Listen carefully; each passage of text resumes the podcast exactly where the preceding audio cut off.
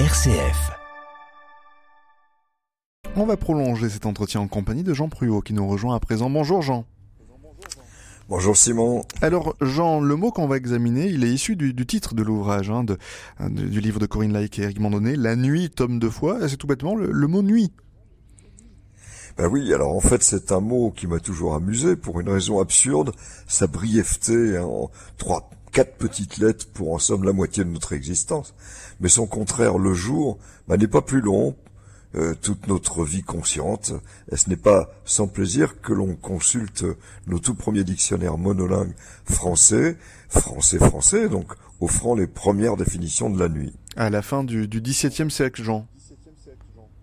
Eh bien, en effet, Simon, et voici donc Richelieu définissant en 1680 la nuit comme étant l'espace de temps que le soleil est sous l'horizon, pendant que Furtière, en 1690, évoque la partie du jour naturel pendant laquelle le soleil n'est point sur l'horizon.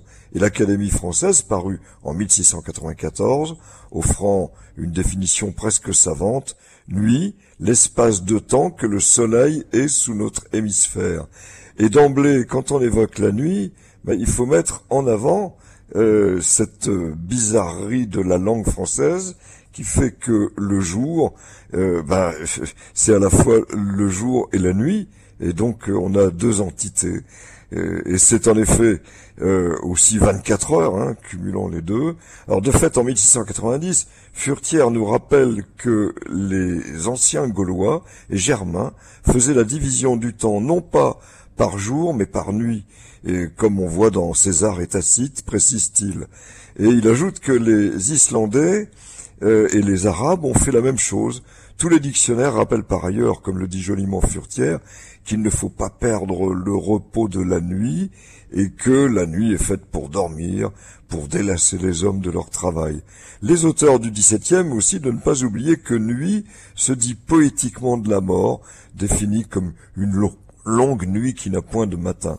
Bon, alors ne souhaitons jamais une longue nuit à quelqu'un. En revanche, le sens de la fête pousse à confondre le jour et la nuit, si l'on en croit Furtière, on dit que les courtisans font de la nuit le jour et du jour la nuit pour dire qu'ils passent la nuit à jouer, à danser et le jour à dormir. Bon, alors bien sûr, nos amis auteurs de mots croisés verbicrucis donc n'ont pas manqué d'ajouter leur grain de folie euh, en définissant à leur tour la nuit. Une définition dont vous allez nous faire profiter ce matin. Eh bien, volontiers. On va en choisir deux. La première est simple. Elle fait deviner la nuit en la comparant à un abat-jour. Alors, aucun doute, la nuit abat bien chaque soir le jour et il ne résiste pas. Quant à l'autre définition, elle est presque prophétique, conseillère en somme.